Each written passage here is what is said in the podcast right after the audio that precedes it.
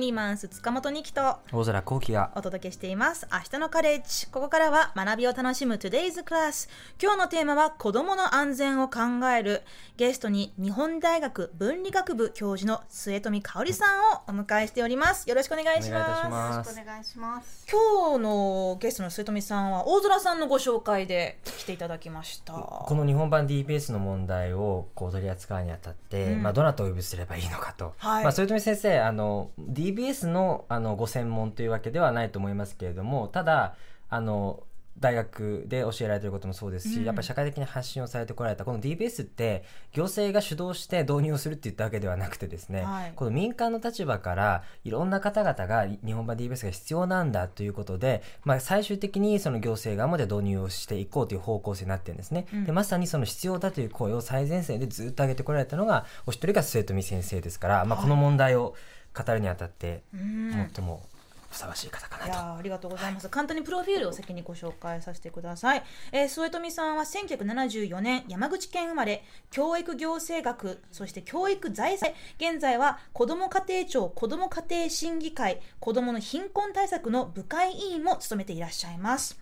でまあ、あの今ね、えーまあ、話題となっている日本版 DBS という制度を、えーまあ、作らなければならないということをもうずっと前から、えー訴えてたというふうに伺っていますけれど現在、まあ、この子ども家庭庁でこの創設を目指して検討が進んでいますけれど、えーつい先週の火曜日にこの制度の在り方について、まあ、報告書が取りまとめられていましたが現段階で日本版 DBS とはどういう制度になっていく、えーような形なんでしょうか？あはい、えーまず日本版 DBS なんですけれども当初想定されていたのは、まあ、子どもに関する職業に就きたい人が、まあ、自分はあの性犯罪はしてないですよって無犯罪証明を出す仕組みだと思われてたんですね。はいところがその9月5日の子ども家庭庁のまあ報告書ではあの子どもに関する、まあ、事業を営む事業者さんの方があの働く人の犯歴をチェックするっていう仕組みとして提言されています。うんこれもともとそのイギリスの中でこの DBS という仕組みというのが、まあ、広くこう普及をされているという側面があるわけですよね。このはいイギリスとこの今回の9月の新しく出てきた方日本型の方向性この違いはどういうところにあるんですか？まあ、一番大きいのがやはり事業者さんの方がチェックしなきゃいけないっていう仕組みになってるっていうことなんですよね。はいあのイギリスの場合には働く個人が、まあ、私も犯罪ですよっていう証明を出すのが原則なんですね。もちろん事業者さんの方があの働きたい人の同意を得て請求することもできるけれども基本個人が申請するということなんです。うんでそうするとあのなんていうんですかね自分に犯歴がないって分かってる個人しか申請しなくなるので、まあ、だから子どもたち守られますよねっていうあの予防効果も高い仕組みなんですよね。ところがあの、まあ、事業者さん例えば学校や園は義務付けになるんですが、はい学校や園の方があの一斉にじゃあもう DBS 始まったらチェックしますみたいになると実は犯歴ありましたって言ってはいっていうことがあの本人あのが自覚あるかどうかに関わらず分かっちゃうわけなんですよね。はいそうですよねうん。そうすると予防ができるかって言われたら、うんまあ、ちょっとその部分もどうなるんだろうかなっていうのが、まあ、今のところあの関係してきた人たちが予想がつかないよねっていうことになってます。つまりそのあの、まあ、子供に関わる仕事がしたい、えーまあ、仕事、えーに何かこう就職希望を出す段階で、まあ、その一般的な履歴書とかそういうはい。経歴書と一緒にこの無犯罪証明書を出してくださいねではなくその雇用主の方でもう勝手にチェックができるというシステムが今の日本で進められているシステムね、まあ、そうですね、まあ、あの今のところ報告書ではあんまり細かく書いてないんですけど、うん。もしかしてそういう仕組みにうん。なるんじゃないですかねっていうので、まあ、そのやや戸惑いを覚えているのが今の私です。そうですよね、はい。これ多分末富先生以外も、まあ、これまでこの日本版 DBS の導入について関わってこられた多くの関係者の方々のそもそもの想定といわゆるこの無犯罪証明書を出していくという、まあ、イギリスに近いような仕組みのあり方と、まあ、今回新たに出てきたその可能性としてそういうこう事業者側がチェックをしていくという仕組みになっている。この急に方向がもしかすると変わるんじゃないかということになっている背景に何があるんですか？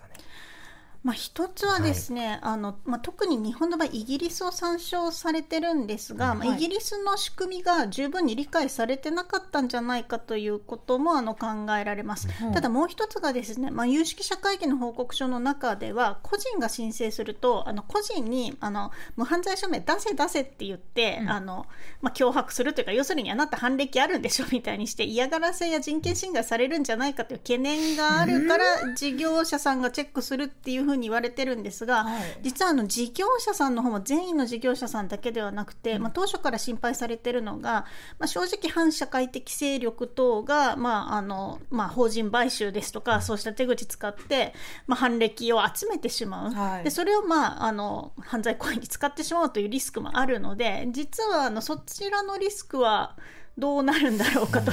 いうことでその議論も実は報告書の中には十分にないからこそ、まあ、戸惑いがあると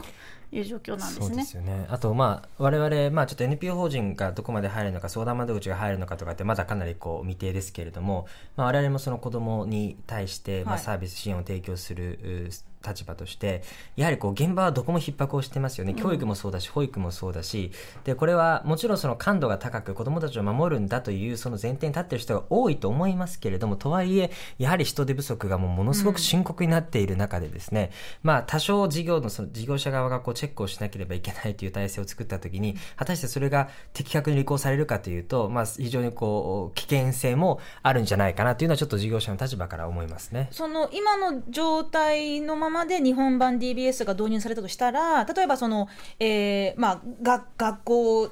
の学校で働いている先生のすべての、えーまあこうチェックができるというわけになるんですよね。はいでそのチェックをしたらあ実は何年何組の先生にこんな性犯罪歴があったと分かった時学校がその事業者側は何をする義務があるんでしょうか？あの配置転換等が、まあ、できるとは書いてあるんですがただ、まあ、性犯罪を理由に、はいあの解雇はできないと書いてあってこの点が実はあの学校や園の方が非常に困っておられるんですよね。私たち今まで働いてきた人に、まあ、性犯罪歴あるって知っちゃった時に打てる手がありませんと。それはすごいごめんなさい。意味がわからないんですけれどもともと子どもの安全を守るためにこの日本版 DBS を導入しようとしてるのにあのあ今までずっとこの学校で働いてた先生にこういう性犯罪歴があったと分かってもそこからじゃあ子どもの安全を守るためにこの先生はもう解雇するしかないよねができない。まあ、あのそのことだけを理由に解雇しちゃダメだよねっていうふうに、まあ、報告書の終わりの方に書いてあるので、はあじゃあ私たちどうすればいいんでしょうかっていうお話を、まあ、最近も学校関係者としたところなんですじゃあよね。何のための DBS になるんでしょう？あくまで情報開示と情報請求ができる？まあ、今のところそういうことになっていまして、まあ、実はやはり子どもたちを、まあ、性犯罪から守る、まあ、それからのイギリスでまあ期待されているような抑止効果も含めて、はい。どう実現していくのかっていうところにもう一回あの立ち返ってより良い仕組みあの具体化してほしいなというのが現状なんですよね。でその日本版 DBS のその本体そのものの、まあ、実効性をより高めて担保していくということも、まあ、必要だと思いますけれども同時にその現段階においてもそのいわゆるこの日本版 DBS というのが大体どれぐらいのその範囲まで適用されていくのか、まあ、それとも先生はじめ多くの人たち、まあ、我々もそうですけれども子どもに関する職業は全て対象にするべきなんだという考えを持っている人も多くいると思いますけれども、現段階はそうはなってないわけですよね。そうですね、はいあの私自身もあの子どもの貧困対策はい。の団体の理事をしていますが、やはりお問い合わせが多いのが例えば子ども食堂や、まあ、学習支援、それから大空さんがされてるようなあの相談支援ですよね、オンライン等も使った、も含めてあの私たちもじゃああの事業者側の方がチェックしなきゃいけないとしても子どもたちの安全のためにじゃあこの日本版 DBS 使えますかというところについてはまだ方針が明らかになっていないわけです。そうなんですね。で、あと、あの、この、じゃあどういった子供、その子供に接する、まあ、職業ということですけれど、18歳未満の子供に1日2時間以上接する仕事というふうに、まあ、一応基準がなされているっていうふうに、えー読んだんですけれど、これ1日2時間未満えー、18歳未満に接していたらこれは適用されないということになりますか、まあ、ここの基準はまだ今からだと思います。あの1日2時間っていうのはあくまであの海外の事例も参考にしながらの目安であって例えばイギリスなんかは月3日ですね、はい、にあの子どもと接する等のあの基準を設けていますのであの1日だけじゃなくて、まあ、月だとか、まあ、あるいはあのサマーキャンプなんかありましたよね。うんはい、といったあの一時的に子どもと接するあの仕事も含めて、うん、どういった範囲想定するかなというのもまだこれからの課題なんですよね。あとその事業者の範囲で、まあ、その制度の対象その義務が義務の対象となるその事業者に関してなんですけれど学校や保育所、えー、そして児童養護施設などは義務付けられるけど学習塾学童クラブまたは子ども向けのスポーツクラブなどは任意になるっていうここがちょっと不思議でなぜそこで抜け穴ができてしまってるんだろうという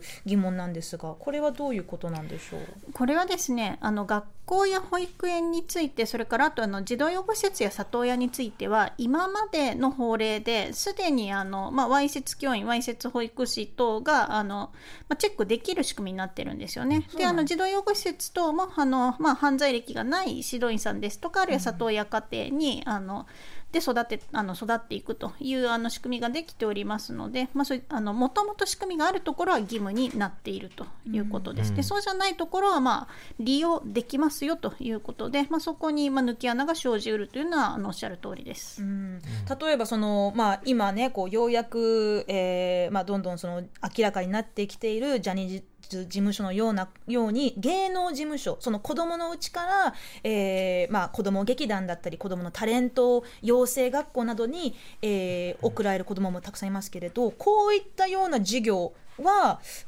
この DBS の対象にはなるんでしょうか？なりうるというふうには、うん、あの想定されます、これだからあの本来は、まあ、もっと広く取ればいいんじゃないかということになるんですけれども、はい、やはりその根強いこう反対論というかですねそこに対してのこう否定的な話として、やはりこの憲法22条に規定されている職業選択の自由があるんだと。ですからあまりその職業という事業者の範囲というのをこう広げすぎるのはどうなんだという、まあ、その意見は根強くあってただこの職業選択の自由というものと日本版 DBS これはまあある種こう両立しうるというかですね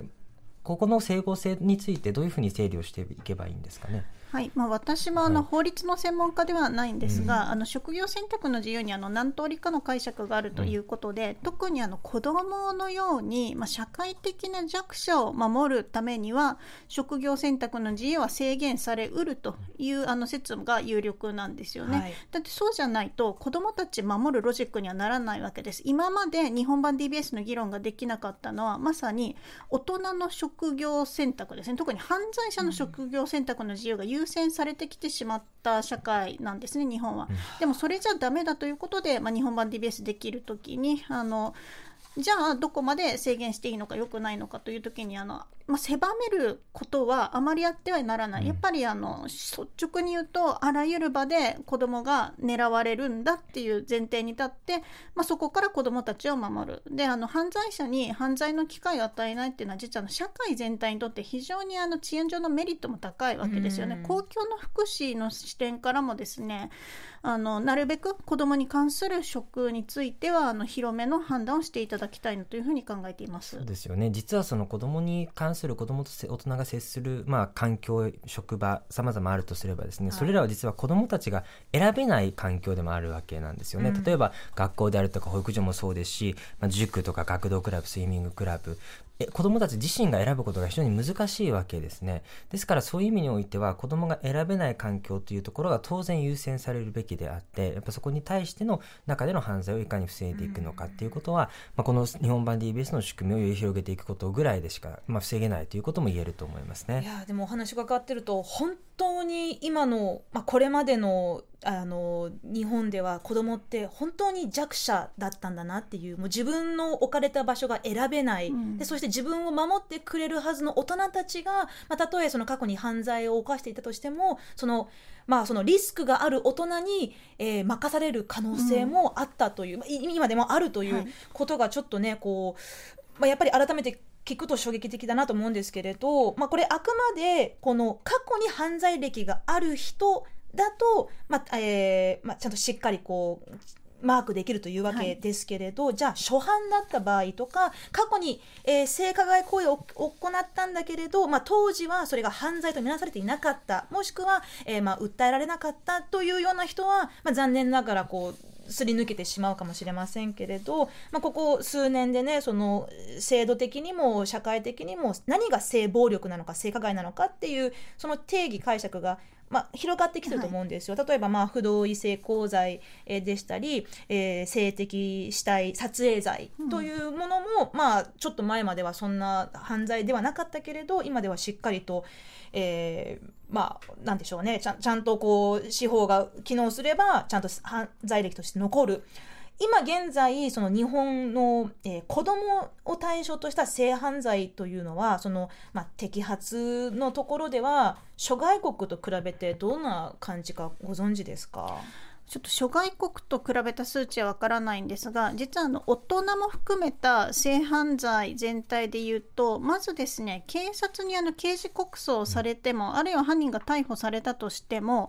起訴される比率というのはせいぜい3割4割程度なんですよね。そんなに低いはい、逆に67割というのはあの不起訴だったり示談になるので、あのそうするとですね日本版 DBS でチェックされる犯歴にはなりません。今回日本版 DBS の対象にはならないということが報告書に明記されているので、痴漢程度では子どもたちにもう近づきたい放題の日本というのはあの相変わらずそのままなんですよね。いやそうですね、しかもそうしたその例えば犯罪の被害というのは当然まあ被害者側が訴えをそもそも出さないとなかなか認知もできないというケースが非常に日本で多くありますよね、特に今回まあジャニーズ事務所の問題でもいろいろ言われてますが、まあ、性別を問わずやはりその性被害について告発するということそのものにいわゆるこのスティグマというかですね、こうためらいのようなものがもうまとわりついていてそもそも声を上げられないと、ではい。この現状がある中で勇気を出して声を上げたその一部の中でさらにその一部しか残念ながらこの日本版 DBS の、まあ、対象にはならないと。いやでもその痴漢っていうのもまさにささっき言ったその性的加害暴力の解釈が広がってるって話をさっきしましたけど、うん痴漢程度だとこの DBS には対象外とされてしまうっていうのがそこがちょっと私は、はいえー全く納得いかないなって感じてるんですよね。もちろんその性暴力性加害っていうものも確かにまあこれはちょっと本当に言葉を気をつけていいことですけれどまあその度合いといいますか、はい重いものすごく重いものもそれほどでもないってされるものってあると思うんですけれどただそれ一貫してどんいかなる場合のその性的加害をあ行ったとされている人は子供には近づかないようにしましょうっていうそういうこうこの国が子供を何が何でも守っていくんだっていう心意気もう少し強く見られるかなってちょっと期待してたんですけれど。これいわゆるその痴漢だったとしてもですねそれがこう例えばあの児童に対してのものであるとした時に、まあ、いわゆるその性犯罪に対し関しては、まあ、再犯率も高いということも言われていますよね、ですからやはり痴漢からまた次新たな、まあ、犯罪につながる可能性と、まあ、こういうことも当然あるわけですかね。まあ、それもあり得るとはい仮定すると、まあ当然のことながら起訴されている性犯罪だけでいいのかという疑問は残ります。ただまあ今回の有識者会議の報告書で、まあ、私が想定した以上に踏み込んだなと思ったのは、はい。まあ、性犯罪今まであの子供相手の性犯罪だけを対象にするのかと思っていたら大人への性犯罪も含めて基礎歴は全て DBS の対象にするんだと。大人に加害する人は子供にも加害しうるでしょっていうことはおっしゃっていただいてるんですが、はい。だったら痴漢をする人はそれ以上のことも子供にしませんか？っていうーあるいは一人で何人もの子供たちには痴漢あのあるいは撮影し続けるっていうことまあありえますよねまあ。なんかこうゲートウェイドラッグとかね薬物の話って言いますけれどなんかこういうことが許されたならこれも許されるんじゃないかって、どんどんエスカレートしていくっていう可能性も否定はできませんよね。ただその中でそのデータベースにこう掲載をしていくというこの犯罪については、まあ、今日も報道出てましたけれども、まあ、最初10年程度なんじゃないかということも、はい。まあ、議論の中で言われているわけですよね、まあ、このゲートウェイって話ニキさんからありましたけれどももしそういうことが起こるというふうに仮定をするのであればこの10年という数字はどう見たらいいんですかね？短いと思います、うん。あのそれというのもですねわいせつ教員はあの教員免許取れないようにあの期間を非常に長く定められてましてあの40年間データベース搭載されるんですよね。うんだから例えば20代でまあ教員になったと仮定して40年間なんで、まあ、事実上あのまあ教員になれない仕組みを取っているわけなんですがじゃあわいせつ教員のは40年なのに、あのでしかもわいせつ教員の89割はあの不起訴等なんですよね。起訴されてないけど40年間あの子供に近づけないあの仕組みを学校あの免教員免許を取っていると。なのにじゃああの起訴されてる刑法犯の人が10年で大丈夫ですかというのはあの論点として報告書にも書いてあります。だから10年経ってはい OK ですねということになって子どもが守れるのかどうかという議論ももう少しあのしっかりとしていただきたいなというふうには考えています。あのちなみにそうあのニュージーランドの方もちょっと気になったんであのどういう仕組みか見てみたんですけれどニュージーランドの方では一応その子供を対象とした性加害というのはあのランク付けされていて、まあ、その1級2級3級3級が一番厳しいんですけれどそのランクによって例えばその、えーじゃ外外国の子供売春ツアーを企画したっていうその間接的に関わったっていうものはまあちょっと1級ねその一番緩い方になってしまってるんですけどもしくはそのグルーミングを行った性的な、えーまあ、メッセージのやり取りがあったっていうものから、まあ、あの完全なその性暴力、レイプのようなものまで分けられてるんですけどそれによって8年から一生生涯にわたって、えーデータベースに名前が、まあ、残るというふうにされてて、まあ、こういうふうにこう国によってはさ、ねまあ、もちろん制度は違いますけれど、まあ、やっぱりその厳重なところは厳重にしていて、でちょっとそこは緩いんじゃないのって思うようなところは、まあ、あの他の国でもあるみたいですけれどやっぱりこの完璧な予防策では残念ながらないのかな。なぜかというと、まあ、初版はこの日本版 DBS ではおそらく完全には防げないと思うんですがそちらに関してはいかがお考えですか？はい、あの初版は防げないとは思います。であの実は DBS というのはイギリスやニュージーランドもそうなんですけどあの子どもの安全保護あの、子どもの safeguarding って呼ばれる大きな法制の中の一つの仕組みなんですよね。であの当然のことながらあの DBS だけではないと。例えばあの子ど学校や園あるいは子どもの居場所相談の場所もそうですけれども、こういうふうに子どもの safeguarding の指針を作りますと。であのあなたがいじめられたりあるいはあの性的だったりあのこの大人の言動はおかしいなとか差別されたとかあれば必ずこの人に相談してくださいと、で身近な人に相談するのが嫌だったら国のこの機関に相談してくださいっていうのがあのどこのあの場所に行っても必ず入り口に書いてあるんですよね、こういうポリシーで誰に相談してねとあのいうのがあるんですけれども日本ってそれも義務付けられていませんよね。でさらに相談しやすい体制を作るとかあるいはあのボランティアをする時にも子どもの安全を守るために例えば2人きりにならないでねとか2人きりになるとあのならなきゃいけない。例えば落ち着かせるためにとか。の時に必ず誰かに声をかけてねとかですね、そういうふうにあのルールをみんなで作りながらお互い子どもを守ろうなっていう意識高めるのもあのルール付けられてるんです。それもなかなか、まあ、進んでいないという現状状があります。そうですねこれあの子ども家庭庁ができる、まあ、その前までいわゆるこの子どもコミッショナーのようはない。第三者機関の設置というものも、まあ、議論の中で一部出てた。これが残念ながらさまざ、まな反対によって実現できなかったわけですけれども、まあ、そうした機関を設置していくということとこの日本版 DBS やはりセットで進めていかなきゃいけない部分もあるということなんでしょうか？そうですね。あの、せっかく DBS の議論を進めるのであれば、子どもの安全を守る仕組みやルール作りも私たちも一緒に作っていきましょうっていう日本になれるといいなと思っていま。ですすよね、まあ、何よりも子を守ろうっていうもうそれに尽きると思うんですよ。もう正直あの大人のお気持ちなんてもう後でいいから私がそんなことをするように見えるかとかそういう議論をするよりももう徹底的に子どもが安全な場所で育てられるようにみんなで協力し合っていこうっていうそこをね、まあ、その日本版 DBS 最終形態はまだ、えーまあ、これから、まあ、早ければ秋の臨時国会にも提出されるという見通しですが、まあ、残された時間でね本当に、えーできる限りの最善の形になってほしいなと思っております。TBS ラジオから2期が今日のバディ大空幸輝さんとお送りしている明日のカレッジ。性犯罪から子供を守る日本版 DBS について日本大学から末富香織さんをお迎えしてしています。引き続きよろしくお願いいたします。え今日はリスナーの皆さんからもたくさんメッセージが届いています。子供の安全を守るにはというテーマですけれどまああのここまで話してきたね、まあ、そういった性犯罪性加害だけではなくまあ子供たち日々いろいろな危険にさらされてると言ったらちょっとまああのまあ怖い風に聞こえちゃいますけどまあ虐待やいじめ、えーまあ事故事件などねまあそういうところからどうやって守ろうってまああの頭を抱えてる親御さんももしかしたら今日は聞いてるかももしれませんけれど絶対に一人でトイレに行かせないという内容でした。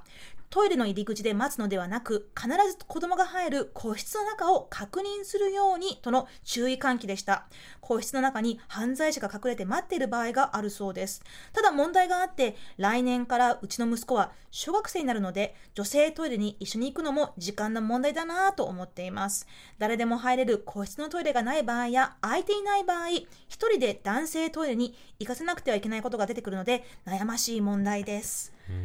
ーんですね、こういう、まあ、おそらくアイラブニューヨークさん、えー女性の方だと思うんですけれど、まあ、そのお母さんと男の子二人っきりでトイレ行きたいって言い始めたら、じゃあどうしよう、まあ、もしくは逆のね、あのお父さん、娘さんっていうことも悩ましいと思いますけれど、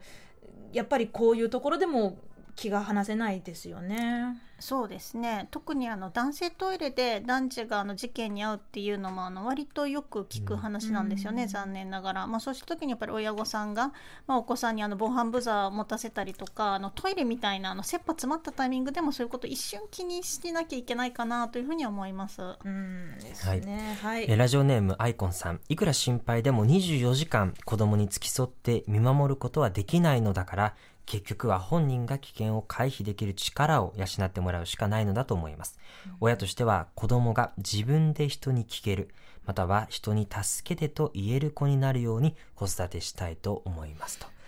いうことこれ親とか、まあ、保護者の方もしくはその周りの大人たちができること子供に対して言ってあげられることっていうのはどういうのがあるんですかね？まあ、そうですね、はい。やっぱりあの何かあった時にあの相談してねというふうな人間関係を普段から作っておくということも大事ですしあるいはあの今のあのメッセージすごく良かったのが子ども自身がやっぱり自分で自分のことを守ったりあるいはその自分を守れる手段をあの伝えていくっていうことがとっても大事だなというふうに思います。うん。あのまあイクタンさんからもね LINE でいただいてますけれど保育園や幼稚園の頃からせめて水着の範囲は触られたら両親に言ってねというような性教育の初めの初めを教えてくださいと思います。まあ、本当にあの幼い子供はねできるだけまあ無垢な状態でいてほしいと思う気持ちはわかるんですけれど、まあ、そんなイノセントな子供でも